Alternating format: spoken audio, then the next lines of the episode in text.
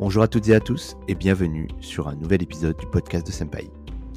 Aujourd'hui, un épisode qui parlera d'un sujet important au sein des entreprises, le marketing automation. Vous avez sans doute déjà entendu ce terme qui peut sembler barbare au demeurant.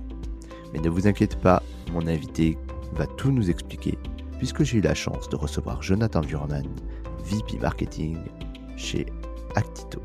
En plus d'avoir une personnalité haute en couleur et bienveillante, Jonathan nous explique tout du marketing automation avec son point de vue sur l'utilisation des données dans les entreprises à des fins marketing et vente. Mais aussi comment la route est encore longue pour démocratiser ce sujet en Europe alors que l'automation constitue une réelle opportunité de développement business pour les organisations. On parlera de cas d'usage concrets car je ne vous le cache pas, ce sujet est un peu ma spécialité à la base et j'ai profité du temps que Jonathan nous accordait sur la chaîne pour creuser certains sujets.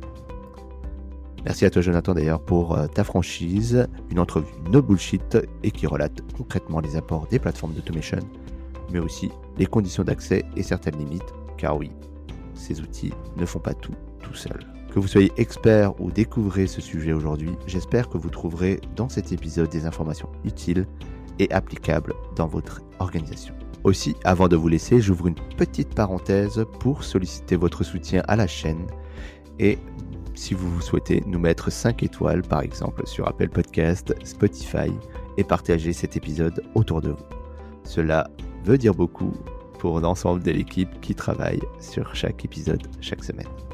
Je referme la parenthèse et vous laisse avec mon interview de Jonathan Vierman, VP Marketing chez Actito. Très bonne écoute sur le podcast de Senpai. Enchanté, Jonathan. Salut David, merci. Alors, juste comment on prononce ton nom de famille, Jonathan? C'est Vurman? Vurman, donc c'est hollandais. Voilà, très bien, super. je, je l'écorche pas comme ça ravi de te recevoir, Jonathan. Ça fait un bout de temps qu'on discute un petit peu ensemble de ce sujet qu'on va développer autour de la solution Actito et de tout ce que vous faites. Est-ce que peut-être pour commencer, tu pourrais te présenter à l'auditoire pour savoir un peu qui tu es, Jonathan? Ouais, bien sûr. Bon, bah, première chose, c'est d'abord, je suis un auditeur assidu, évidemment, du podcast de Senpai, parce que sinon, euh, hein, je vais dire, j'en raterai ah. quelque chose. Donc, ça, c'est la première chose. Donc, on va inviter surtout les auditeurs à les réécouter, même d'anciens épisodes, parce que c'est intéressant et le contenu reste d'actualité pour l'avoir fait en préparation d'ici. Sinon, rapidement sur moi-même, moi, je m'appelle Jonathan. Je suis un demi-hollandais, demi-belge. Je vis en Belgique et je travaille pour une société qui s'appelle Actito depuis bientôt 12 ans. Donc, euh, euh, oui, je sais, je suis défini comme le dinosaure de, la société alors que je n'ai que 38 ans. Euh, mais voilà. Et du coup, c'est vrai que j'ai un, parcours assez sympathique vu que j'ai pu toucher du customer success, du product, du sales. Et maintenant, je suis dans la cellule marketing pour accompagner Actito dans sa croissance. Ok, super. Et du coup, avant Actito, qu'est-ce que tu faisais un petit peu euh, Alors moi, j'ai, je pense que chez, euh, pour, euh, en France, c'est l'équivalent d'un bac plus 3, donc quelque chose d'assez simple après, après tes 18 ans, en sales et marketing. Euh, j'ai plutôt un background euh, commercial à la base, mais avec toujours une appétence pour la technologie sans être un développeur. Donc ça, je pense que c'est hyper intéressant pour l'audience. Je ne code pas, et tant mieux pour nos clients, je pense. Je vais dire, mais j'ai mmh toujours bien aimé euh, ce, que, la techno permet de faire, et c'était l'avènement des choses comme iMovie, iWeb pour ceux qui, qui connaissent un peu l'univers Apple, où on rendait des choses très accessibles pour des non-techno. Et de là, j'ai évolué euh, vers, euh, aujourd'hui Actito, où là, j'avais envie de faire de l'account management. Je t'avoue, euh, de, de, plonger plus dans, dans l'accompagnement des clients au quotidien, dans des projets digitaux pour avoir touché un peu à tout. Et j'avoue que vu que je suis en Belgique et qu'en Belgique, on est un pays compliqué, vu qu'il faut parler le français, le néerlandais, slash le flamand, je vais dire, et que ben, moi, je suis bilingue, c'était aidant pour une société comme Actito. Ok, donc tu as commencé comme Customer Success et Account, pardon. Euh, et après, tu as évolué au poste actuel ou comment ça s'est passé? Ben, En gros, je suis passé vraiment de, de, de ce qu'on appelle aujourd'hui un Customer Success. Actito venait de faire un, un pivot en 2019 où, où, ils ont été un peu euh, et agence et éditeur logiciel. Et en 2009, avec la, bulle qui crache, ils ont fait vraiment le pivot de, se concentrer 100% éditeur logiciel. Et du coup, bah, qui dit ça, une refonte de l'interface, refonte du back-end et tout ça. Moi, je suis un peu arrivé à ce moment-là. Donc, je suis le premier qu'ils ont engagé dans, dans, cette, dans cette renouveau de croissance. Et euh, ben oui, là, accompagner les deux, trois premiers clients qu'on avait. Et tu sais ce qui se passe souvent quand on accompagne les clients, ben, on, devient très vite euh, accro à la technologie qu'on manipule tous les jours. Donc, je passais mes soirées à essayer de trouver des nouveaux cas d'usage, ce qui te fait très vite évoluer à ce moment-là vers des fonctions un peu plus euh, commerciales, pre-sales, mmh où, j'ai pu accompagner euh, en plus les, les, fondateurs de la société à aller euh, pitcher, montrer la, la valeur ajoutée d'avoir des outils no-code hein, déjà pour, pour prendre un peu les, les tendances d'aujourd'hui, vu qu'Actito était déjà dans cette mouvance-là en, 2009-2010. De là, évoluer vers du sales, comme je te disais, puis vers du product, parce que j'ai eu la, la chance d'avoir un manager ici qui a dit John, il faut que tu viennes bosser avec moi au niveau du produit pour, pour raconter justement cette histoire que le produit euh, avait en lui de, de base, d'élever l'opérateur marketing. Moi, j'ai toujours dit mon, mon client principal, c'est le mec qui met les mains dans le cambouis. Alors, je sais que c'est pas lui qui signe les contrats, mais c'est vraiment à lui qu'on veut satisfaire et l'accompagner. Et du coup, bah, l'utilisateur final. Voilà, tu l'as compris. Et, du coup, de, de produit vers marketing parce que la boîte grandissait et que, que là, ben, on se rendait compte qu'il y avait un besoin d'aligner les messages et de mettre un peu tout le monde euh, sur la même page. Je crois que c'est comme ça qu'on dit en français, on the same page, on dit en anglais. Parfait. Bah écoute, super. Tu l'as, tu l'as un peu évoqué, mais justement pour les gens qui connaissent pas Actito, qu'est-ce que, qu'est-ce que ah. vous faites? Voilà. Alors, concrètement, c'est toujours la, c'est la, bonne question piège, hein, l'elevator mmh. pitch en, en, une phrase. Alors, Actito, c'est une plateforme d'activation marketing. Alors, je vais faire direct un slash. On est un éditeur logiciel dans la catégorie qu'on appelle le marketing automation. Je ne sais pas si c'est plus clair pour toi, pour toi comme Complètement. On reviendra un petit peu parce que je sais que tu as un avis sur le sujet, la catégorisation de votre outil. Clairement, ça me démange déjà là. et en fait, du coup, euh, Actito, ça existe depuis combien de temps? C'est français? Alors, c'est belge. Euh, Ça a été donc euh, lancé par trois fondateurs en 2001. Donc, euh, tu vois, acteurs plus d'une vingtaine d'années, donc par Benoît et Pierre Deneyer, qui sont deux frangins, et Kenya Rose. Et alors, pour la petite anecdote, c'est euh, deux consultants McKinsey et un juriste. Et on aura l'occasion de reparler, à mon avis, de pourquoi Actito est si sensible sur la notion data privacy, euh, parce que ça, c'est Benoît, évidemment, qui porte ce message. Et puis, tu avais vraiment euh, Pierre et, Kenya qui étaient plutôt les, les business mind. Et en 2001, ils avaient une idée. C'était de se dire comment est-ce qu'on fait pour rapprocher un product manager d'un consommateur final, pardon. Je vais dire d'un consommateur final. Et le meilleur exemple que j'ai trouvé pour ça, c'est euh, mon fils, il est fan de Nutella, mais ma femme, elle en a ras-le-bol que mon fils a autant de Nutella sur les mains que ce qu'il y a dans le pot, tu vois. Et elle aurait bien voulu un jour écrire un petit courrier au product manager de Nutella en lui disant, mon ami, est-ce que tu n'es pas capable de revoir ton packaging? Du coup, c'était vraiment cette idée euh, de, de, de, de, rapprocher le monde de la production et le monde euh, consommateur. Alors, c'est passé après par le terme un peu Customer Relationship Management, évidemment. D'accord. Bah, merci pour cette petite, euh, ce petit brin d'histoire. Et justement, hum, pour les gens qui connaissent pas vraiment cette, cette, typologie d'outils, à qui vous vous adressez chez Actito concrètement en termes d'entreprise? Ah ben, Écoute, aujourd'hui, on a, on a, dû passer le cap des 450 clients chez Actito. Et du coup, euh, c'est vrai que notre cœur de cible, c'est ce qu'on appelle le mid-market. Après, je pense que de nouveau, euh, le mid-market est, est, des fois difficile à définir, tu vois, parce que pour l'un c'est ça, pour l'autre c'est ça. Nous, en gros, euh, notre cœur de cible, c'est des, des, marques qui ont des bases de données assez importantes. Ce que j'entends par là, on va dire plus de 10 000 contacts en base de données et qui ont compris qu'une fois avoir fait l'acquisition d'un nouveau client, le but du jeu, c'est de le satisfaire le plus longtemps possible pour qu'il reste le plus longtemps possible fidèle à la marque. Et ça va être travailler tous ces, ces touch points, ces moments de communication entre une marque et des consommateurs. Alors en anglais, on appelle ça la LTV pour la long time value. Actito, c'est vraiment ça. Son cœur de cible, c'est de se dire les gens qui ont décidé d'investir dans leur base de données clients pour leur proposer des plus chouettes expériences, plus personnalisées. Et on va pas se mentir, la fin du jeu, c'est évidemment de générer du profit en dehors de ça. Et du coup, c'est vraiment sur cette brique-là qu'on va se mettre.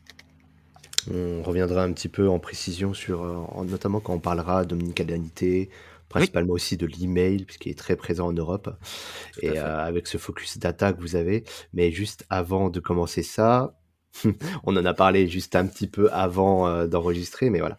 Justement, la, terminologie de marketing automation, c'est un sujet qu'on avait discuté en préparant ce, podcast, Jonathan.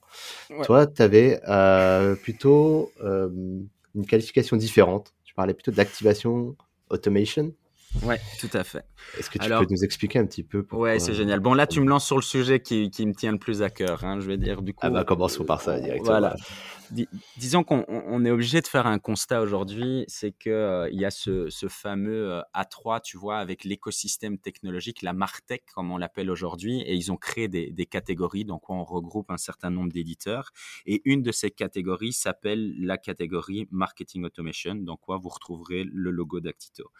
Et, j'ai vraiment un problème avec cette catégorie aujourd'hui. Peut-être pas il y a quelques années, mais aujourd'hui parce que elle est devenue trop grosse. Et souvent, quand tu fais une grosse catégorie, on mélange des pommes, des poires et des bananes. Et euh, du coup, je pense que les gens ne s'y retrouvent plus du tout sur quel est l'objectif de cette catégorie, qu'est-ce qu'elle va servir à, solutionner comme problématique. Et j'ai le sentiment que le marché aujourd'hui et, surtout euh, enfin mondial même, comprend ou confond marketing automation et Salesforce automation. Et, je vais peut-être juste préciser mon cas et, coupe-moi un David euh, aussi avec plaisir. Mais pour moi, j'ai l'impression qu'aujourd'hui, tu as beaucoup de marketeurs qui se concentrent sur transformer un contact, donc euh, david david.senpai.fr, tu vois, en un client de chez eux. Et que ça s'arrête là, la mission. La mission, c'est convertir une opportunité vers un client. Et du coup, pour moi, ça, c'est du Salesforce Automation. C'est là où Salesforce est très, très bon. C'est là où il y a une plateforme euh, française qui, vient de faire un beaucoup de buzz là avec nos amis de Lemlist, tu vois. Pour moi, c'est ça le créneau. C'est d'aller contacter des gens et de les transformer en clients. Ça, c'est la promesse du marketing automation. Mais du coup, dans cette catégorie, si tu la vois au niveau de cet écosystème, on te met MailChimp, SendingBlue, Actito, Salesforce, Adobe, tout ça dans le marketing automation. Alors que je pense qu'on fait diamétralement des choses euh, différentes, mais complémentaires les unes des autres. Je m'explique par là, c'est que nous, on est client Lemlist. Si à un moment, il devient client, notre rôle au marketing, ça va être d'entretenir la relation avec David la plus longtemps possible. Continuer à te délivrer du contenu pertinent, euh, t'offrir les nouvelles fonctionnalités du logiciel, t'inviter à nos événements. Et du coup, là, on n'est plus dans cette notion de conversion, on est dans cette notion pour moi d'activation. Et l'activation, c'est pas un buzzword chez Actito, c'est quelque chose qui est vraiment ancré très fort en nous. On pense qu'aujourd'hui, les promesses, et on en reparlera plus loin, le, big data, ça allait être la révolution. La data, c'est la révolution. La data, c'est le cœur du business, et je, je le dis. Mais qu'est-ce qu'on fait avec ces données? Je suis toujours triste de voir le nombre de gens qui collectent mon année de naissance et qui ne me souhaitent jamais bon anniversaire, ou qui ont collecté la date de mon premier achat et ne m'ont jamais dit, et eh, John, tu te rappelles le premier achat que tu avais fait dans notre magasin?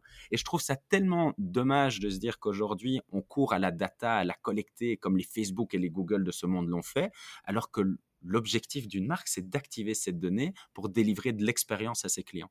Et c'est là où moi j'ai un problème avec cette catégorie du marketing automation. Après, je suis le marketeur d'Actito aussi. Et si aujourd'hui je pourrais créer la catégorie de l'activation marketing, ben c'est celle-là que je voudrais arriver à faire en portant ce message de vous avez des données, activez-les, mettez-les en musique, orchestrez-les pour délivrer des expériences à vos clients et maximiser à ce moment-là ces interactions.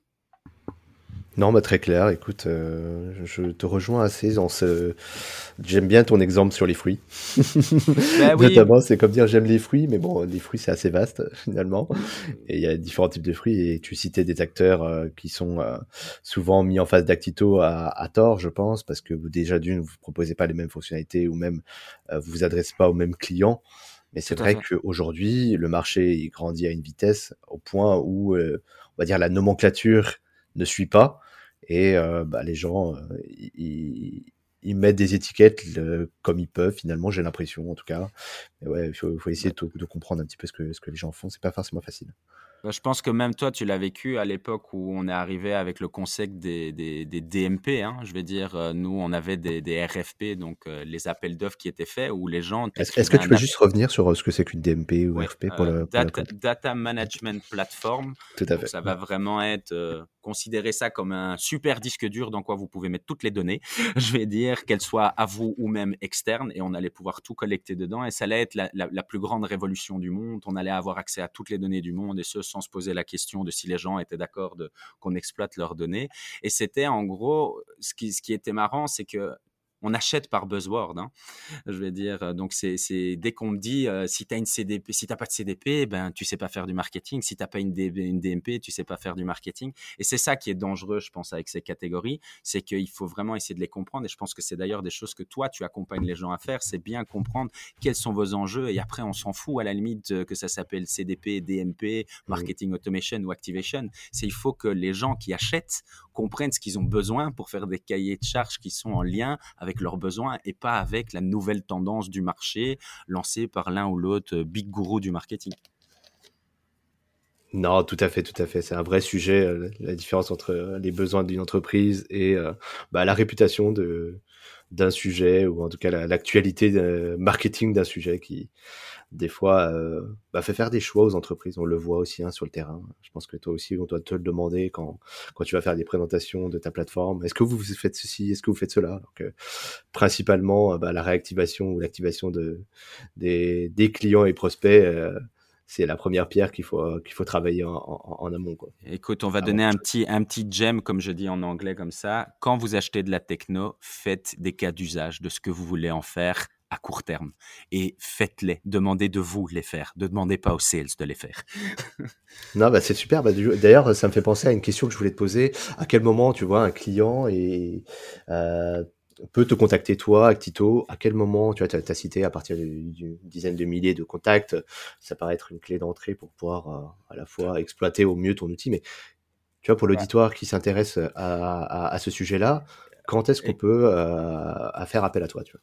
Alors, je vais dire, on, peut faire appel à Actito même en dessous de 10 000 contacts, je pense. Aujourd'hui, 10 000 contacts, c'est juste que ça donne un, ordre d'idée sur ce qu'il faut faire. Pourquoi? Parce qu'on parlait d'UpSpot et le pricing d'UpSpot s'arrête à 10 000 contacts. Et ça permet très vite de comprendre dans quelle catégorie eux jouent et commencent à jouer d'autres types d'acteurs.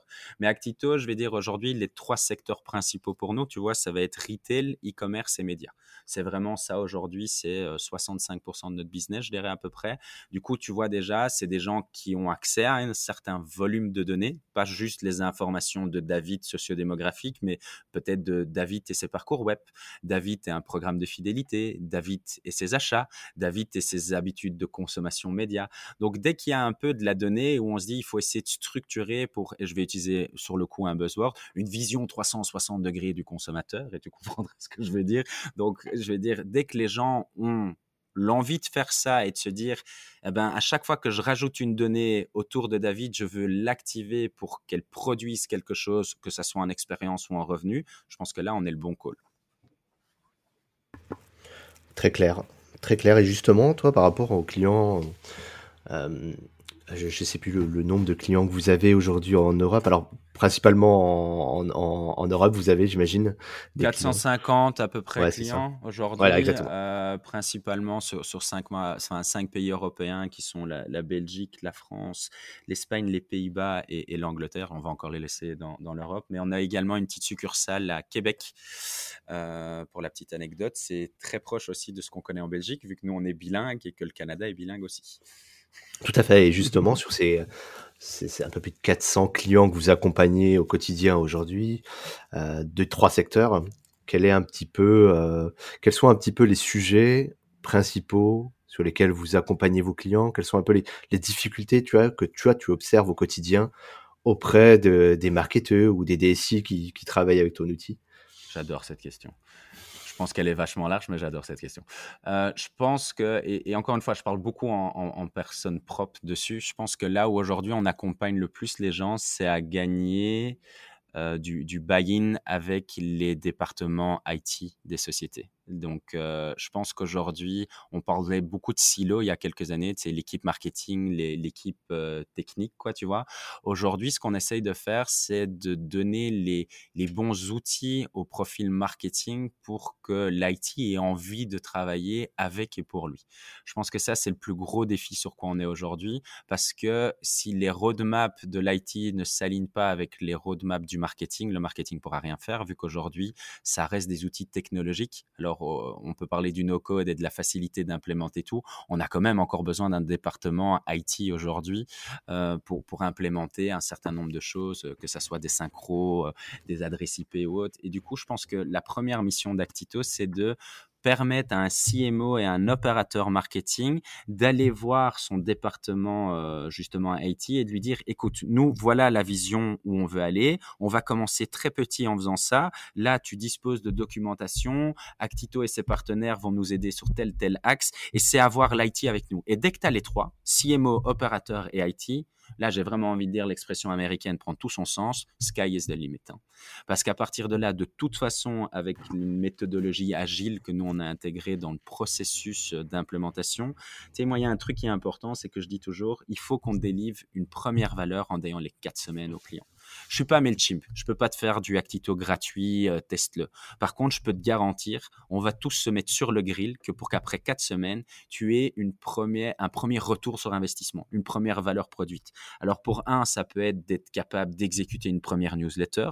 Pour une autre société, ça va être de connecter Actito avec son système de caisse. Pour une autre personne, ça peut être un certain nombre de workshops pour identifier les données qu'on va devoir collecter et rassembler dans le modèle de données. Toi, chacun a un peu ses propres défis.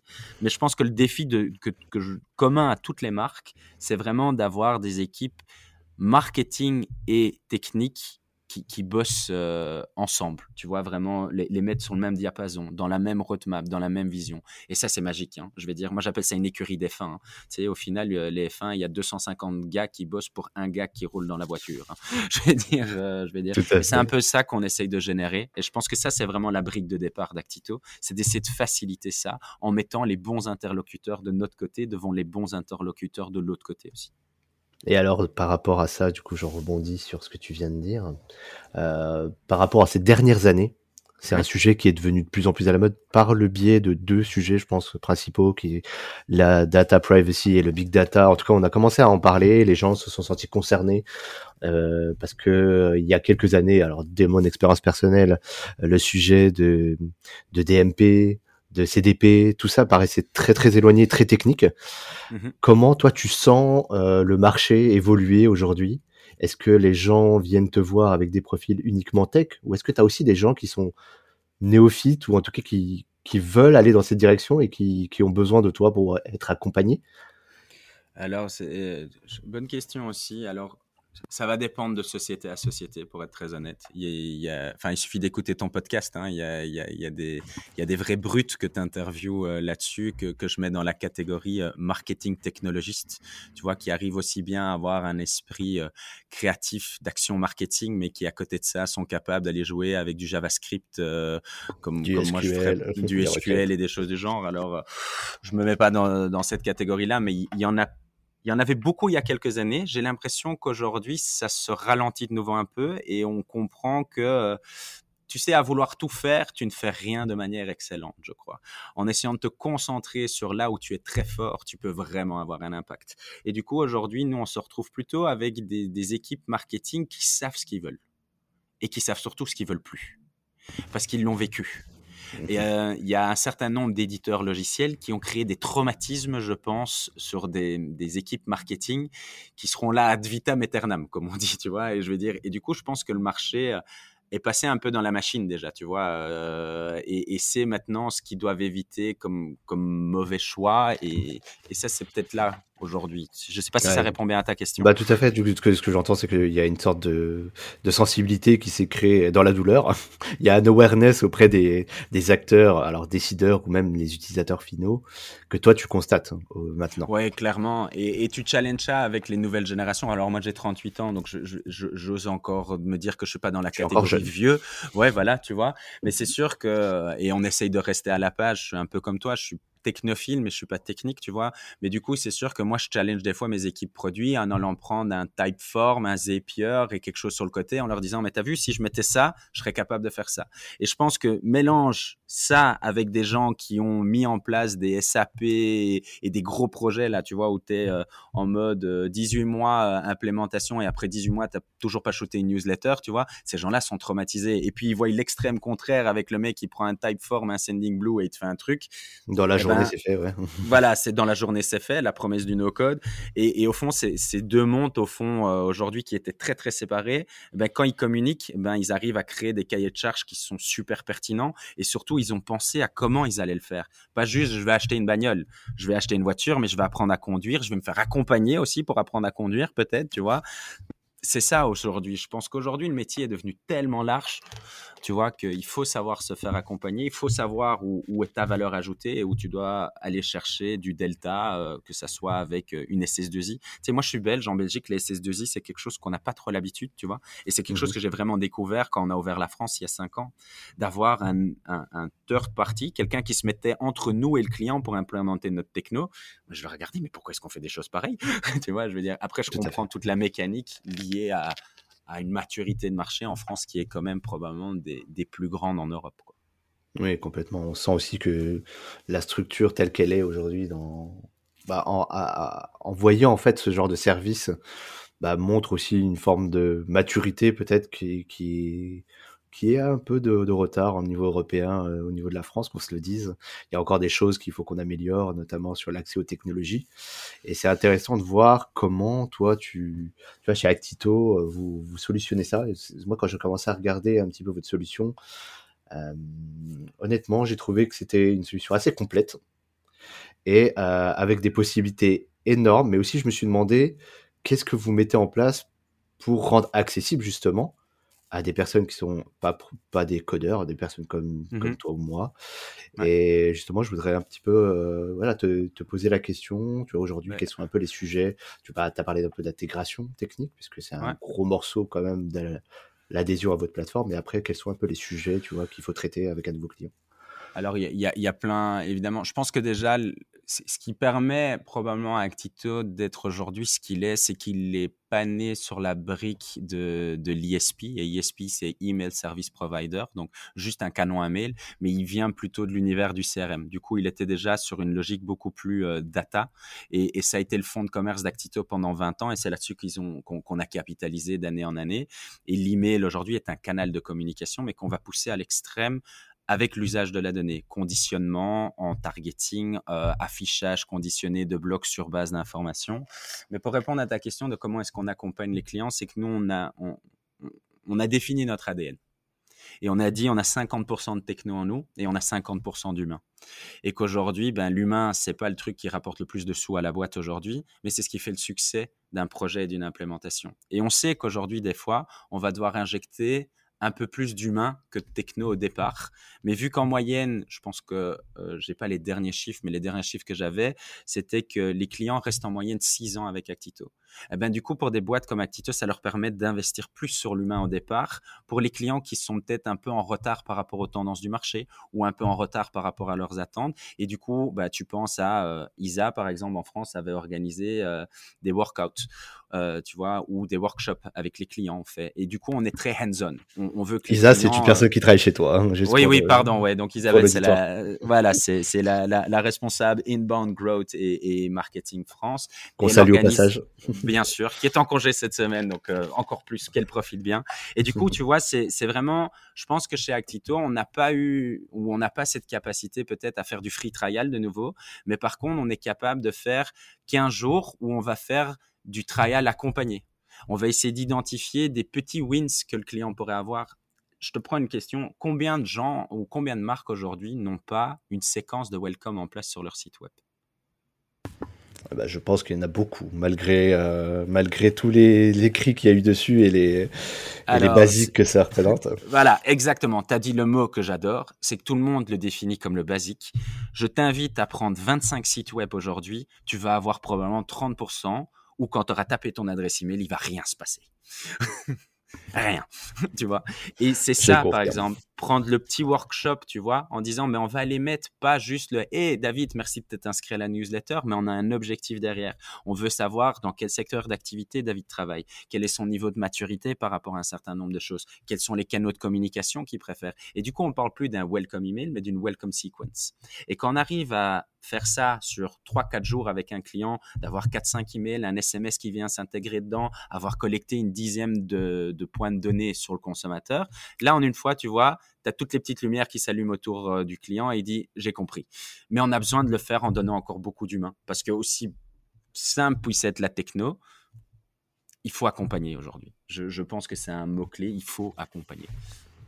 Non, très clair, très clair. Et tu l'as un peu mentionné, je voulais te challenger un peu sur une question. Euh, en, allant sur le site, là, tu as parlé de SMS, par exemple. Euh, oui. c'est un canal qu'on utilise en marketing direct pour aller s'adresser quand on a le numéro de téléphone. Mais justement, moi, ce qui m'a surpris sur le site, c'est de voir un petit peu la galaxie qu'il y avait autour de l'outil. Euh, Aujourd'hui, tu vois, l'omnicanalité, c'est un peu le, c'est un buzzword. Mais mmh comment tout, comment vous vous adressez euh, à vos clients ce sujet-là? Est-ce que vous avez justement des, des cas d'usage qui sont euh, concrets? De clients qui font pas que de l'email, parce qu'on comprend que vous savez le faire et vous le faites bien. Et aujourd'hui, comment on intègre cette omnicanalité dans une stratégie ben, de d'une entreprise qui peut être dans le retail, dans l'e-commerce, mmh puis même en vente euh, en général. Super bonne question. Euh, je, je, pense que l'omnicanalité, comme tu dis, c'est clairement c'est buzzword, mais c'est hyper marrant. Moi, sur 12 ans que je suis là, on fait ça depuis que je suis arrivé. Le tout premier client d'Actito, c'était Kinépolis, une chaîne de cinéma où ils envoyaient les cartes d'étudiants, tu vois, par poste chez mmh. les students. Donc, pour te dire qu'on est même né sur un canal euh, offline, on est né sur un canal euh, online, quoi. Alors oui, 100% des clients font de l'email aujourd'hui c'est parce que coût, rentabilité, enfin on va pas prôner l'email le euh, de suite, mais ouais voilà, on, pourra revenir pourquoi l'email. Le SMS s'est intégré dedans parce que le SMS était d'abord serviciel, donc il a permis euh, quand tu rentrais ta voiture à l'entretien de dire David n'oublie pas de venir ta voiture avant 17h. Puis nous on a poussé le SMS un cran plus loin en se disant qu'il pouvait sur une logique d'un arbre de décision venir apporter une valeur ajoutée à un client. Et euh, typiquement, ça peut être, par exemple, David n'est pas venu dans mon magasin de vêtements depuis trois mois, mais tu faisais partie de mon segment Gold et je vais faire une soirée porte ouverte le vendredi. Bon, le contexte actuel est un peu plus compliqué, mais tu vois là, dans un arbre décisionnel, si tu n'as pas réagi à l'email, que tu fais partie de mon canal Gold, eh ben, je vais peut-être être prêt d'envoyer ce petit SMS qui est plus intrusif. Hein, donc, il faut toujours bien le, le, caler, tu vois, en termes d'impact et de, de perception du consommateur. Mais tu vois, si je dis, David, 10%, si tu viens dire bonjour euh, au magasin, euh, je sais pas, euh, vendredi entre 20h et 22h, tu as 10% sur ta commande pour te remercier. Eh ben, on s'est rendu compte que ça faisait du trafic to store de dingue, de dingue, et que du coup, il n'avait plus cette connotation intrusive à ce moment-là. Mais il faut bien le caler. Donc, de nouveau, et c'est pas des gens comme toi que je dois le dire, ça va dépendre de qui est-ce que vous identifiez. Il faut surtout pas faire du mass SMS. Déjà au coût, vous allez perdre beaucoup de budget, je vais dire, et en impact aussi. Mais par contre, sur des petites niches, aller le travailler, ça a du sens. Je te donne un autre exemple que moi j'ai mis en place il y a 8 ans pour Actito. C'était pour un client dans le B2B. On sait que le B2B, souvent, les acheteurs passent de société en société. La valeur de ce gars-là, elle est énorme. Tu vois, je vais dire, euh, eh ben, imagine-toi, j'envoie un email à David et ça ardente eh ben, je regarde et je dis si il avait telle fonction, envoie-lui un petit SMS et je t'envoie un SMS en disant David, je n'arrive plus à te joindre sur l'adresse taratata. Peux-tu faire un reply avec ta nouvelle adresse? Comme ça, on peut continuer la conversation. Très clair, très clair. Et du coup, par rapport à, à tous les canaux aujourd'hui qui sont disponibles, euh, moi j'avais plusieurs. Ouais, notamment aussi, mais il y a toutes les tous les sujets de push, euh, tous ces toutes ces tous ces canaux un peu qui, qui sont émergents aujourd'hui, qui, qui s'intègrent dans les stratégies des market, du marketing pour diversifier un petit peu les canaux, parce que on va revenir un petit peu dessus euh, avec euh, le sujet de l'email, mais comment tu vois aujourd'hui Actito vous vous vous intégrez dans ces tendances-là? Euh, Est-ce que vous développez tout? Est-ce que vous faites des partenariats? Comment ça marche exactement, tu vois, de ce côté-là? Alors c'est impossible de tout développer. Je t'avoue, euh, c'est aujourd'hui, euh, soyons très clairs. Et tu prends même le géant des géants qui s'appelle Salesforce, il développe pas, lui il rachète ce qu'il n'arrive pas à développer ou à battre et il l'intègre. Tu vois, donc aujourd'hui, il faut pas, faut pas rêver. Actito serait incapable de tout développer. Donc Actito, il a fait le, le choix de se concentrer sur modèle de données, le canal email de A à Z, délivrabilité compris. Et puis pour les autres canaux, on va travailler avec des partenaires. Typiquement, le SMS, et je dis bonjour à mes amis de CM Telecom. On utilise des routes de chez eux, mais on intègre par contre totalement leur technologie dans notre technologie pour que ça soit, enfin au niveau client, c'est transparent, je vais dire, c'est complètement. C'est dans la plateforme directement. C'est intégré, voilà, c'est ça que je voulais dire. C'était pas transparent. Tu n'ouvres pas une nouvelle fenêtre pour aller. Pas du tout. Donc, tu n'as pas un nouveau login, un nouveau. C'est pas du tout l'objectif. Et c'est ce que nous on appelle les premium add-ons chez Actito. Aujourd'hui, on a fait ça sur du SMS, on fait ça sur du wallet, on fait ça sur de la web perso, on fait ça sur de la marketing intelligence. Et ce sont des partenaires technologiques où leur cœur de métier, c'est de faire ça. On les met avec nos product owners et product managers. On trouve le business case et on connecte les dots avec eux. C'est la promesse du best of breed, hein, ça, d'après moi. Alors, il y a deux axes. C'est comme je te dis, là, nous, on le fait en premium avec vraiment cette logique où on va assumer la totalité de l'expérience du client. Je te dis pas que tu travailles avec CM Telecom aujourd'hui quand tu achètes du SMS chez Actito. Je te dis pas que c'est un autre partenaire pour telle technologie. Parce que quelque part, si tu as un souci, c'est Actito que t'appellera. Par contre, à côté de ça, on a ce qu'on appelle les partners add-on. Et là, on va vraiment travailler avec cette logique un peu plus d'une marketplace. Aujourd'hui, je pense à des gens comme Wisepop, par exemple, en France. Tu veux faire des pop-up? Va avec Wisepop, on a un connecteur, il est maintenu par Wisepop et par Actito, c'est pas très cher et le résultat il est garanti à la sortie. On causait avec les gens de Batsender là tout de suite pour intégrer le patron comme un éditeur de mail externe à Actito, mais où tu pourrais pusher directement ta campagne dans Actito. Je pense que c'est ça la, manière de développer aujourd'hui euh, des plateformes d'activation marketing le patron qui est un email builder, hein, juste pour, euh, le mentionner à l'auditoire. Hein.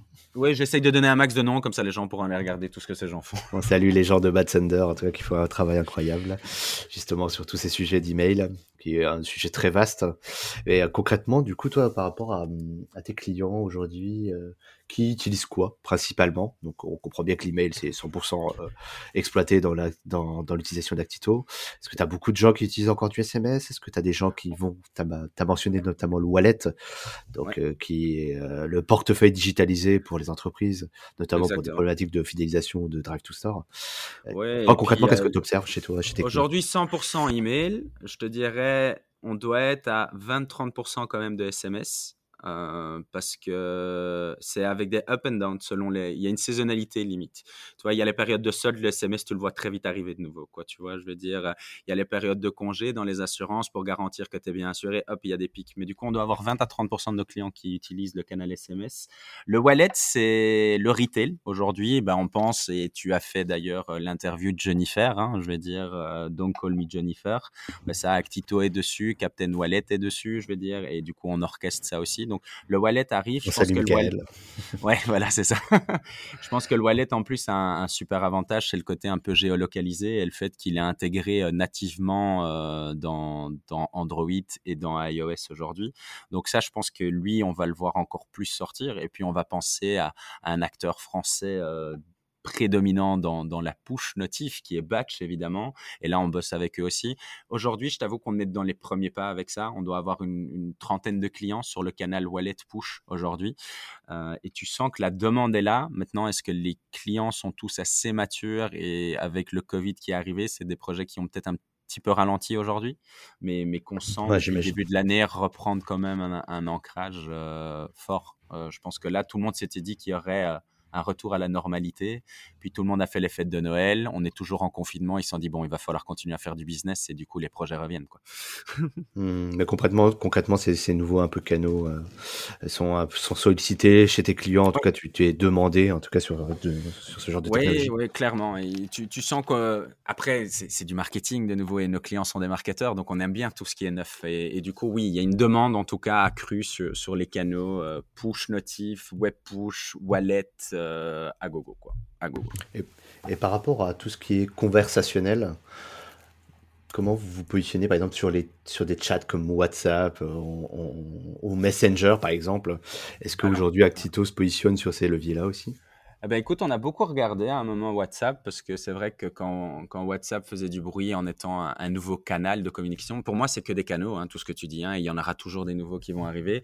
Puis WhatsApp, ça s'est très vite fermé vu qu'en gros, WhatsApp était juste dans le cadre de, plutôt de, de support et d'interaction euh, non, non, marketing. Actito, aujourd'hui, c'est une plateforme d'activation marketing. Donc, le canal WhatsApp est très vite tombé à l'eau. Euh, tout ce qui est chatbot, on a eu quelques demandes à gauche, à droite, mais j'ai l'impression que là, on est dans une autre catégorie qui, qui sont les catégories des, des, intercoms, des Zendes, tu vois, qui sont des, des outils de, de, chat et de support. Et il n'y a pas encore vraiment une vraie liaison avec le marketing, j'ai l'impression aujourd'hui. D'accord. Et après, par rapport à, je sais que tu observes pas mal l'actualité. Euh, c'est quoi ton regard, tu vois, sur les, les, tendances un peu futures euh, qui vont venir alimenter euh, l'omnicanalité? Du marketing bah, moi, il y, a une boîte que j'adore et que je trouve qui, sont vraiment occupés de faire un super coup de nouveau. C'est Typeform qui a sorti euh, un service qui s'appelle VideoAsk. Et en gros, moi, je, pense que en plus, avec euh, ce qu'on vit tous aujourd'hui en travaillant de la maison, la vidéo en mode feedback, micro-capsule comme ça, c'est génial, quoi. Je vais dire. Euh, et je pense qu'eux ont vraiment sniffé un peu avant tout le monde. et du coup, tu peux aller sur des sites où c'est bonjour, comment je peux vous aider, mais c'est moi qui parle, tu vois. Et puis, tu as un certain nombre de propositions et c'est un Typeform, quoi. Donc, Typeform, c'est une solution de formulaire un peu intelligente. Et selon tes réponses, tu as à chaque fois de nouveau une micro-capsule vidéo de quelques secondes qui explique quelque chose. Et je pense que c'est un moyen de communication et de consommation qui plaît énormément. Quand moi, je vois mon fils, il vit sur YouTube. Hein, il n'a pas besoin du câble. Hein, mon fils, euh, je veux dire, euh, il, vit avec ça. Et je pense que ça, ça va être le, nouveau mode de communication. Moi, je préfère donner du feedback en faisant un, screen recording, tu vois, plutôt que d'essayer d'écrire euh, et de décrire le bug que j'ai vécu sur une plateforme, ben, je m'enregistre, je fais les gars, j'ai eu un souci, ça donne ça, bon amusement avec la vidéo. Donc VidéoAsk, clairement une, euh, une vraie belle proposition de valeur d'après moi. Eh bien, on verra comment ça se développe du coup et si Actito euh, se positionne sur ce genre de technologie, ça pourrait être intéressant de voir votre évolution. Je serais fan et j'irai en parler avec Benoît Deneyer qui, à côté des juristes, est aussi euh, le porteur de la Dream Map, comme on dit. Donc, tu as la roadmap qui est clairement ce que tu sors et puis tu as la Dream Map, c'est ce qu'on voudrait faire sur une vision à 4 ans. tu peux nous en parler d'ailleurs de cette Dream Map euh, Qu'est-ce qui vous attend du coup alors, euh, ouais, bon, on peut un peu en parler vu qu'on est en début d'année et que du coup on était, on était sur ces sujets. Donc on, on, a un axe où on veut, on a fait un gros event fin d'année passée qu'on appelait Best of Activation Day, mais présenté que par des partenaires. Donc sur une journée entière, Actito parlait pas, c'était que nos partenaires technologiques et métiers qui venaient euh, présenter leur expertise, euh, leurs solutions. Et du coup, le, gros point cette année, c'est de continuer à développer ce qu'on appelle le Developer Portal d'Actito, qui permet à des solutions tierces de venir facilement se connecter à Actito. C'est la promesse d'une technologie ouverte. Et euh, c'est un chemin qu'on a commencé il y a 2-3 ans et que là, on a clairement accéléré l'année passée et sur quoi on veut encore plus accélérer cette année. Du coup, euh, on s'est donné un objectif d'intégrer une cinquantaine de partenaires technologiques d'ici la fin de l'année euh, dans l'écosystème d'Actito. Et pour ça, ça passe par un gros investissement sur, sur cette partie euh, portail du développeur. Je vais dire, ça c'est le gros bucket. Plus d'autonomie au niveau du client. Donc, euh, comme je te disais, c'est cool d'avoir une, ADN 50% techno, 50% humain, mais on se rend compte qu'aujourd'hui, bah, les technophiles, en gros, ils n'ont pas envie d'attendre que tu réponds à un email que tu envoies à support. Donc, avoir euh, plus de documentation, plus de cas d'usage, plus de, recettes. Je pense que les marketeurs, ils sont fans, tu vois. Zapier a été génial là-dedans. Ils appellent ça d'ailleurs des recettes. On aime bien la recette euh, du welcome, la recette du programme de rétention. Et c'est mmh de nourrir encore avec plus d'exemples sur ce qu'on a fait. C'est quelque chose que j'ai fait pendant dix ans chez Actito. Moi, je me rappelle que je bossais des fois dans l'automobile et l'après-midi, j'avais rendez-vous chez un client dans le pharma. Parce que j'avais fait dans l'automobile pouvait s'appliquer à la limite au pharma. Je, je pense qu'on a trop vite tendance à essayer de cataloguer des actions marketing par industrie c'est pas bon de faire ça. Il faut se dire qu'est-ce qu'on a essayé d'atteindre dans telle industrie par cette action marketing? Et du coup, ça peut s'appliquer à tous ceux qui ont le même besoin.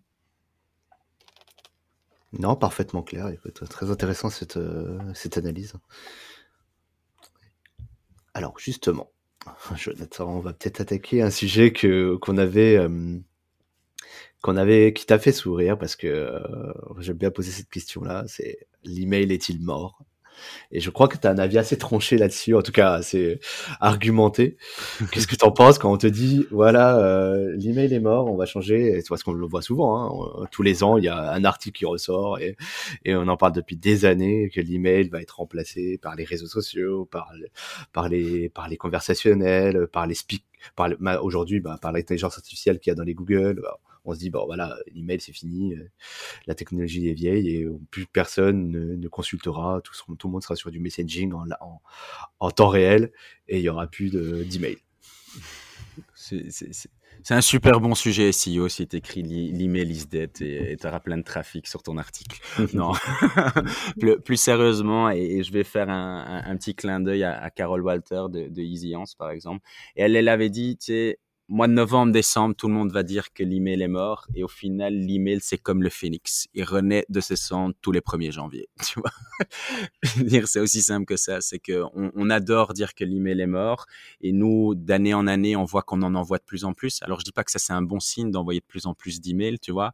Mais je pense que on dit que deux tiers de la population mondiale aura une adresse email d'ici 2024 essaye de créer un compte sur Facebook sans une adresse email, essaye d'acheter un ticket d'avion chez n'importe quel tour opérateur sans adresse email, essaye de booker ton petit week-end ton amoureux chez Airbnb sans adresse email. c'est l'identité numérique aujourd'hui. C'est l'identité digitale. C'est l'identité digitale. Donc à partir de là, dire que l'email est mort, je pense que c'est juste de, de, la blague. C'est des gens qui ne réfléchissent pas. Après que l'email n'est plus euh, n'a plus les, la sainteté et le holy grail qu'il avait peut-être il y a quelques années, je peux l'entendre je peux l'entendre, mais je pense que justement, c'est là où la, promesse des, plateformes, comme on en parlait en, début de session, des Customer Data Platforms, quand on va aller réinjecter la, personnalisation, la relevance, le respect de, la boîte mail des, de, tes clients, de tes prospects, l'email, il est génial. Aujourd'hui, je pense que ça reste encore euh, la lecture sur mobile, 60%. Tu te trimbales avec ton adresse email, avec ton identité digitale comme ta carte d'identité ça fait partie de nos mœurs. Alors les jeunes l'utilisent peut-être moins et préfèrent peut-être un WhatsApp, mais même pour WhatsApp, je vais dire, c'est un numéro de téléphone mobile et une adresse email. Donc c'est un fait. Aujourd'hui, on n'a pas encore réussi à remplacer l'email par autre chose. Mais justement, toi qui es dans le milieu depuis euh, plusieurs années maintenant, mmh comment, comment ça s'est fait en fait? Comment, comment on en est arrivé là euh, dans le comportement des entreprises vis-à-vis -vis de ce canal-là?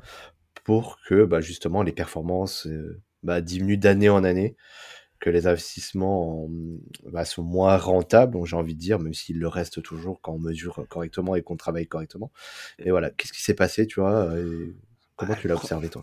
Première campagne de masse qui a été envoyée euh, dans les années 70, là, après avoir euh, découvert euh, la et tout ça, c'était quoi? C'était un email de sales, tu vois, qui vendait, si je me rappelle bien, des espèces d'annuaires téléphoniques et qui faisait du porte-à-porte et qui était trop fainéant. Et du coup, il avait collecté les adresses email et il avait fait un, un, un batch, donc une campagne de masse chez tout le monde. C'est ça le problème de l'email aujourd'hui. C'est qu'il était bon marché, trop bon marché probablement, super accessible et qu'il a été hyper mal utilisé parce qu'on l'a utilisé vraiment en mode euh, oui, canon à mail, comme on dit. Hein. C'est pas pour rien qu'on utilise le terme canon. Je pense qu'il n'y a rien de positif à utiliser le terme canon à email, quoi. Ça balance. bah, tu, tu, balançais 100, un million d'emails et il y avait bien euh, 10 pelés et un tondu qui allaient acheter le produit que tu avais mis dedans. C'était ça la stratégie. Là où toi tu dis que l'email aujourd'hui baisse en, retour et en performance, je, pense que oui, il baisse pour les gens qui l'utilisent toujours mal. Les gens qui, l'utilisent de manière intelligente, et, quand je dis intelligente, ça part de la data de nouveau. Je, challenge beaucoup nos clients qu'est-ce qu'ils mettent dans leur ciblage? Donc, tu vois, quand tu fais une campagne, tu détermines les critères. Qu'est-ce qui me rajoute à et opt-in Opt-in qui est le consentement. Euh, le, consentement, la CNIL, euh, le RGPD, tout ce que tu veux. Qu'est-ce qu'ils mettent en plus comme critère pour se dire ce message, voici son audience que je suis couvert légalement? C'est une vraie question que je pose à l'audience. Tu vois, je vais dire, moi aujourd'hui, dans Actito, on a intégré des notions d'engagement score, donc en gros d'interactions qui sont créées entre marque et consommateur. On a la notion de quand est-ce que David a ouvert son dernier email, par exemple. Combien d'emails a-t-il ouvert sur un laps de temps? Segmentation. Tu, tu, vois, toi, tu connais ça. Toi, tu connais segmentation. Qu'est-ce que vous injectez comme segmentation intelligente dans vos ciblages d'email marketing? Moi, j'ai des emails aujourd'hui qui ouvrent à 55% et qui font du clic à 30%. C'est imbattable. C'est imbattable. Et c'est nettement supérieur au benchmark qu'on avait d'il y a quelques années, mais ça se travaille. Si on pense qu'aujourd'hui, l'email, c'est euh, quick et euh, on va s'en foutre plein les poches, c'est foutu. Si on se dit qu'on va l'utiliser comme un diamant, qu'on va polir, qu'on va affiner dans une vraie stratégie avec un vrai respect du consommateur pour positionner ses messages, c'est imbattable. C'est un fait.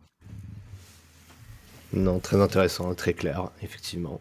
Et justement, tu as, mentionné la RGPD. Tu penses que euh, ce sujet européen de réglementation de la data privacy a eu une contribution justement pour réguler et à freiner un peu euh, les mauvaises pratiques? C'est en cours. C'est vraiment le premier mot qui me vient à l'esprit sur ce que tu me dis, c'est c'est en cours. Alors euh, pourquoi? C'est parce que c'est comme tout. Hein. Je veux dire, euh, on a eu euh, de Big Spooky donc le, la, la, grande ombre comme ça, tu vois, où on allait tous se faire faucher et terminer en prison avec des amendes phénoménales et pas s'en sortir. Donc il y a d'abord eu un mouvement de panique. Et nous, d'ailleurs, on l'a vu quand, quand la, RGPD a été injectée là, pendant les, semaines avant, mais on shootait des emails, mais en veux-tu, en voilà, où les gens disaient, êtes-vous cliquez ici pour rester opt-in dans la base de données tu vois. les gens avaient vraiment euh, une démarche de, panique euh, assez dingue, alors que quelque part, si vous aviez fait correctement vos processus d'onboarding et euh, d'acquisition de données, je vais dire, tout le monde était RGPD ready dans les premières étapes, quoi. Tu vois, je vais dire, je pense que la RGPD, c'est la meilleure chose qui soit arrivée à l'Europe, pour être honnête avec toi. C'est ce qui va permettre à des éditeurs comme Actito, des éditeurs français aujourd'hui, de pas se faire dévorer par la technique américaine où on sait tous que les Américains sont les meilleurs commerciaux du monde et qui vont dérouler. Donc je pense qu'il y a d'abord là très égoïstement pour euh, les technologies européennes une, une vraie prise de décision de l'Europe de, de, les protéger et de les pousser sur les marchés. Et puis, c'était, c'est un vrai sujet, la data. Aujourd'hui, je pense pas que ma mère comprenne le tiers du quart de ce qu'on exploite ces données, tu vois, et de comment on les exploite. Alors, ça paraît toujours pour nous qui avons l'habitude, quand tu vois du retargeting, tu dis, ah, ben, ils l'ont fait. Ben, il y a plein de gens qui peuvent pas le faire. Et du coup, est-ce que leur jugement est, est assez euh, mature que pour pouvoir se protéger de ça? Je crois pas. Donc, moi, honnêtement, aujourd'hui, je dis RGPD, très très bien pour les consommateurs. Ça nous a protégés de tout ce qui se fait autour. Alors on parle des États-Unis, mais on peut parler de l'Asie aussi ou de la Russie. Hein, je veux dire, euh, et je pense qu'il fallait protéger le consommateur européen. Et puis c'était euh, permettre de mettre une, un vrai savoir-faire européen qui lui a mis le consommateur au centre de ses démarches depuis le début. C'était hyper important de faire ça. Pourquoi est-ce qu'on a créé le double opt-in chez Mailchimp? Parce qu'ils avaient un problème de délif parce que tout le monde s'abonnait à l'arrache les gens dedans pour faire du mass mailing. Et du coup, ben, bien sûr que l'email il a mauvaise presse parce que ça s'appelle du spam. Je veux dire, et c'est pour ça qu'à un moment Mailchimp intègre le double opt-in. C'était aucune demande légale. C'était parce que chez eux, il n'y avait pas cette notion de, il fallait avoir un opt-in, un consentement des gens pour envoyer un email. Ça n'existait pas aux États-Unis. Le porte à porte. Juste pour revenir euh, sur le double opt-in pour euh, pour les personnes qui connaissent pas forcément, euh, c'est donc en gros, le, concept du double opt-in, c'est euh, quand on va s'inscrire, et je vais prendre le truc, à la newsletter de Senpai par exemple, il vous envoie un petit email en disant Ah, merci de vous être inscrit, cliquez sur ce lien pour bien confirmer que c'est vous. C'est juste pour euh, éviter que quelqu'un puisse tout simplement utiliser votre nom, votre prénom, Gmail et vous inscrire quelque part, vu que cet email va rentrer dans votre boîte et vous allez confirmer que c'est bien une action qui a été faite de vous. Mais aujourd'hui, ils ont dû créer cette méthodologie de validation parce qu'il y avait de l'abus de nouveau, je vais dire, parce qu'on ne protégeait pas le consommateur. Non, mais très clair. Et... a décidé de protéger le consommateur. Et justement, par rapport à, ton regard européen, parce que la solution est un peu partout en Europe aujourd'hui, est-ce qu'il y a des pays qui ressortent par rapport à ce sujet-là? Euh, On entend souvent dans les écrits que les Allemands sont assez en avance là-dessus, qui étaient notamment euh, assez moteurs sur le RGPD. Est-ce que toi, tu le vois aussi euh, d'un point de vue concret sur l'utilisation de la plateforme? oui, je peux te jurer que faire du business avec l'Allemagne, c'est très compliqué.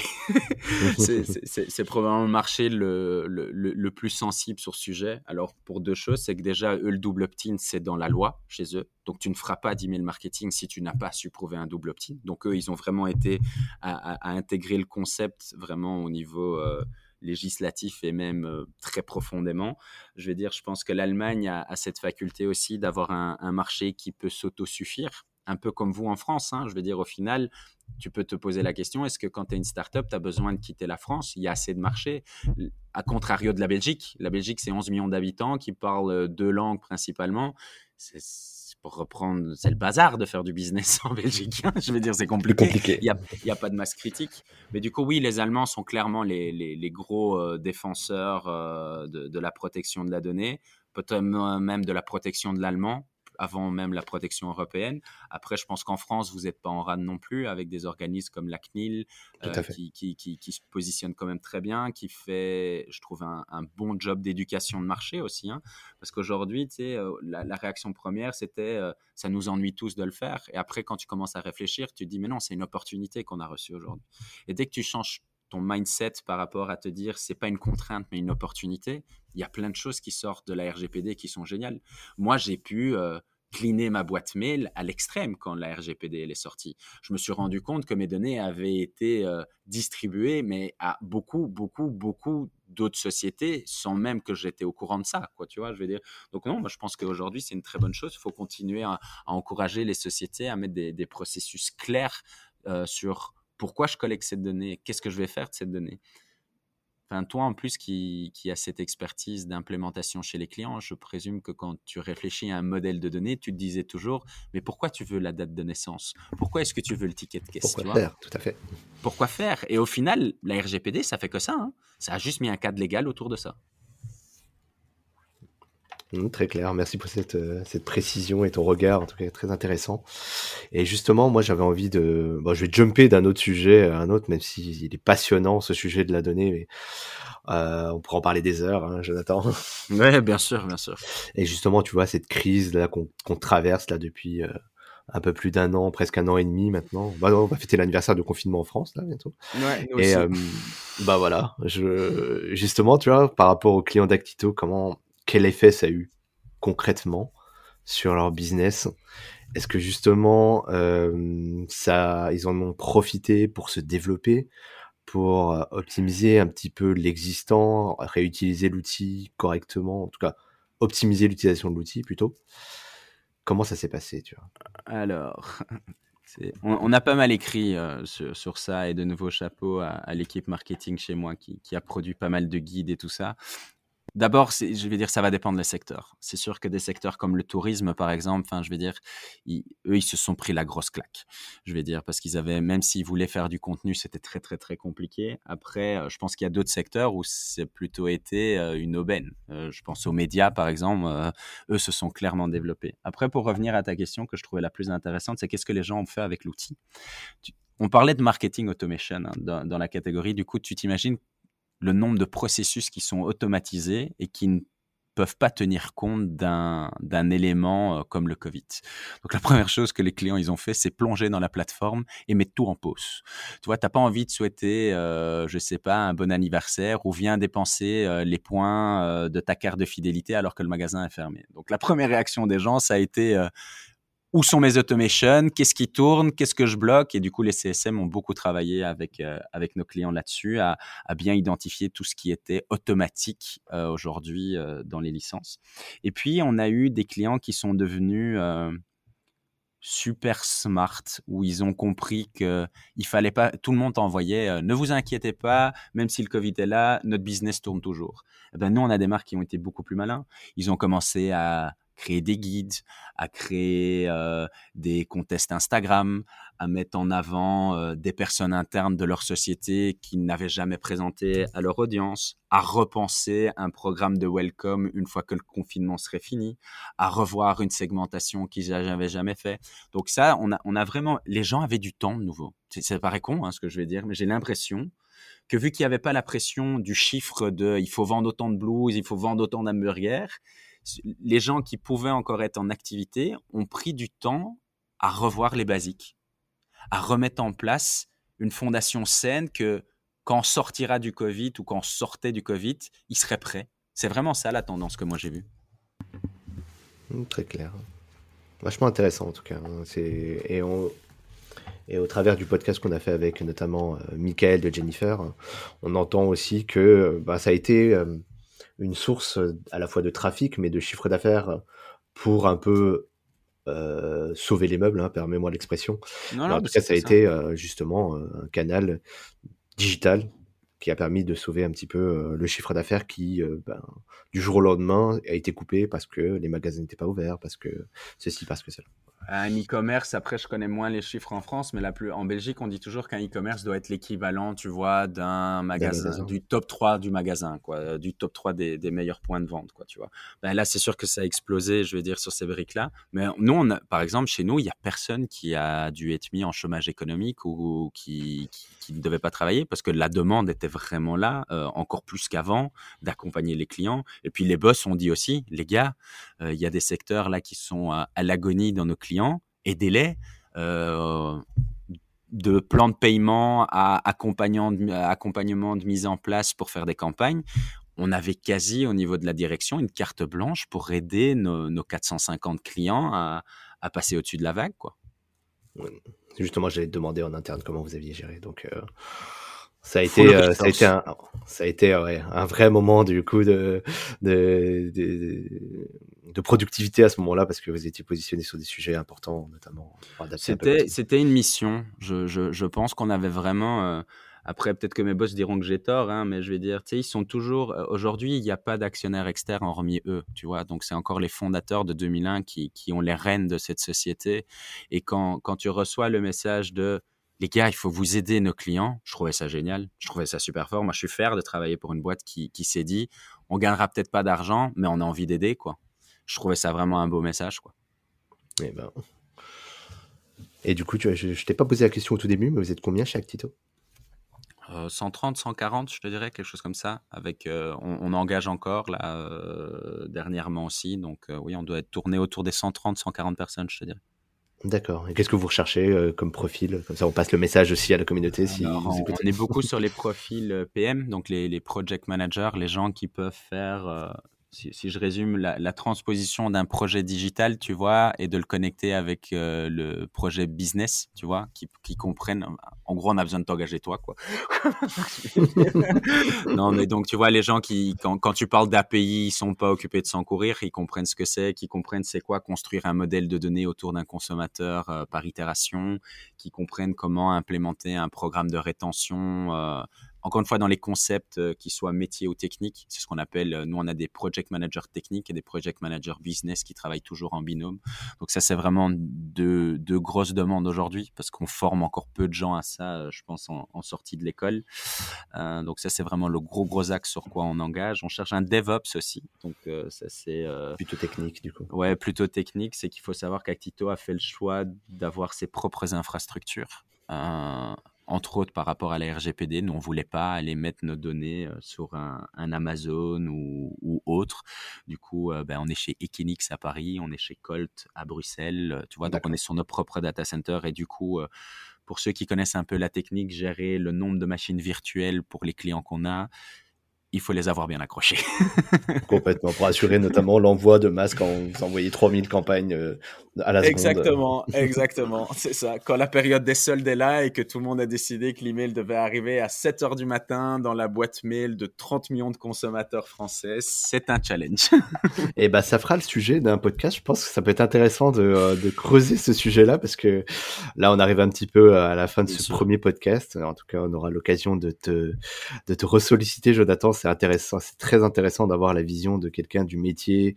Tu en as quand même vu passer des, périodes et on sent que de toute façon, il y a encore beaucoup de choses que, que tu pourrais nous raconter.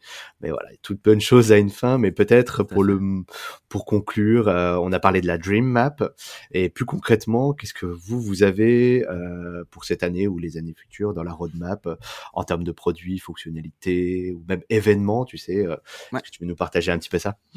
Bah écoute, l'objectif c'est vraiment de devenir le leader de, de, de, cette catégorie alors de, de l'activation marketing sur, sur, le marché européen principalement.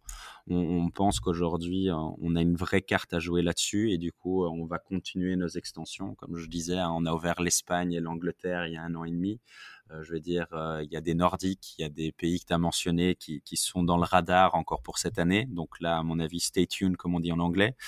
Euh, on, veut vraiment être euh, porteur du message que le, best of breed, ça existe. Donc, euh, construire un, écosystème de partenaires qui va de, de, métier à technologique et en étant un ambassadeur de ça au niveau là, du coup, mondial. Et c'est ce qu'on avait fait à travers un event qu'on appelait le, le BOD, là, le Best of Activation Day. Et on va remettre le couvert cette année là-dessus parce que j'ai vraiment envie de qu'on continue à marteler. Actito fait quelque chose de bien, mais d'autres technologies avec Actito, c'est encore mieux. Et 1 plus 1 égale 3, comme dirait mon ami Jean-Claude Van Damme, je vais dire. Et euh, pour, pour, pour, accompagner toute cette vision, ben, euh, le mois prochain, on pourra annoncer euh, l'arrivée d'un VP Sales au niveau groupe Actito qui, qui a, lui, sur le coup, si tu dis que moi j'ai de la bouteille, alors lui, il a un casier de bouteilles. il a une cave. ouais, il a une cave, voilà, c'est encore mieux, il a une cave. Très bonne image. Il a une cave, donc ça, on pourra l'annoncer, à mon avis, début avril. Et, et, je pense que ça va encore aider Actito à, à continuer continuer sur euh, ce cheminement de croissance. Et puis, euh, continuons à, challenger en tout cas tout ce marché et, à donner un maximum. C'est vraiment l'objectif en tout cas de mon équipe, c'est de donner, donner, donner, donner, donner, donner. Eh ben écoute, on fera le plaisir de relayer l'ensemble de ces informations sur Senpai, en tout cas sur tous les réseaux. Et euh, merci en tout cas, Jonathan, pour euh, ton temps sur le micro du podcast, pour prendre le temps à la communauté d'expliquer un peu ton métier, ton quotidien, votre vision aussi. C'était très intéressant d'avoir euh, la vision Actito et aussi sur des sujets un petit peu globaux, très buzzword, mais qui bah, derrière, euh, c'est du concret quand même. Donc merci encore. Et euh, peut-être pour finir, comment est-ce qu'on peut te contacter? Est-ce que tu es joignable, toi, euh, sur les réseaux, sur le site ou... Alors, LinkedIn est, mon meilleur ami pour, pour, pour networker et, engager des conversations. C'est comme ça d'ailleurs que toi et moi, on a fait notre première accroche. Donc, clairement, euh, euh, je pense que David mettra mon lien. N'hésitez pas. Si vous mettez euh, Senpai directement dans le message, je connecterai plus vite et que oh, sinon, j'essaye d'être réactif. Mais là, je serai plus réactif. Ravi de continuer à échanger sur les challenges, des conversations, des bêtises que j'aurais pu dire et où vous n'êtes pas d'accord et, et où il faut continuer à converser avec grand plaisir aussi. Et puis un énorme merci à toi, David. Euh, je trouve que c'était vraiment un très chouette moment. Euh, troisième fois, je crois que je fais ça de ma vie. Et c'est vraiment gai de pouvoir partager. J'espère que l'audience euh, pourra en sortir quelque chose, en tout cas. Bah, merci encore à toi. Très bonne continuation à toi et à Tito. En tout cas, on suivra de près toutes ces actualités. Merci beaucoup et à bientôt, David. Au revoir, Jonathan. bye bye. Merci d'avoir suivi cet épisode du podcast de Senpai. Si vous souhaitez soutenir la chaîne, rien de plus simple partager ou tout simplement parler du podcast autour de vous, cela sera d'une grande aide, je vous l'assure. Nous vous donnons rendez-vous pour le prochain épisode et si vous ne pouvez pas attendre, une seule adresse www.senpai.io pour écouter d'autres témoignages passionnants. A très vite sur le podcast de Senpai.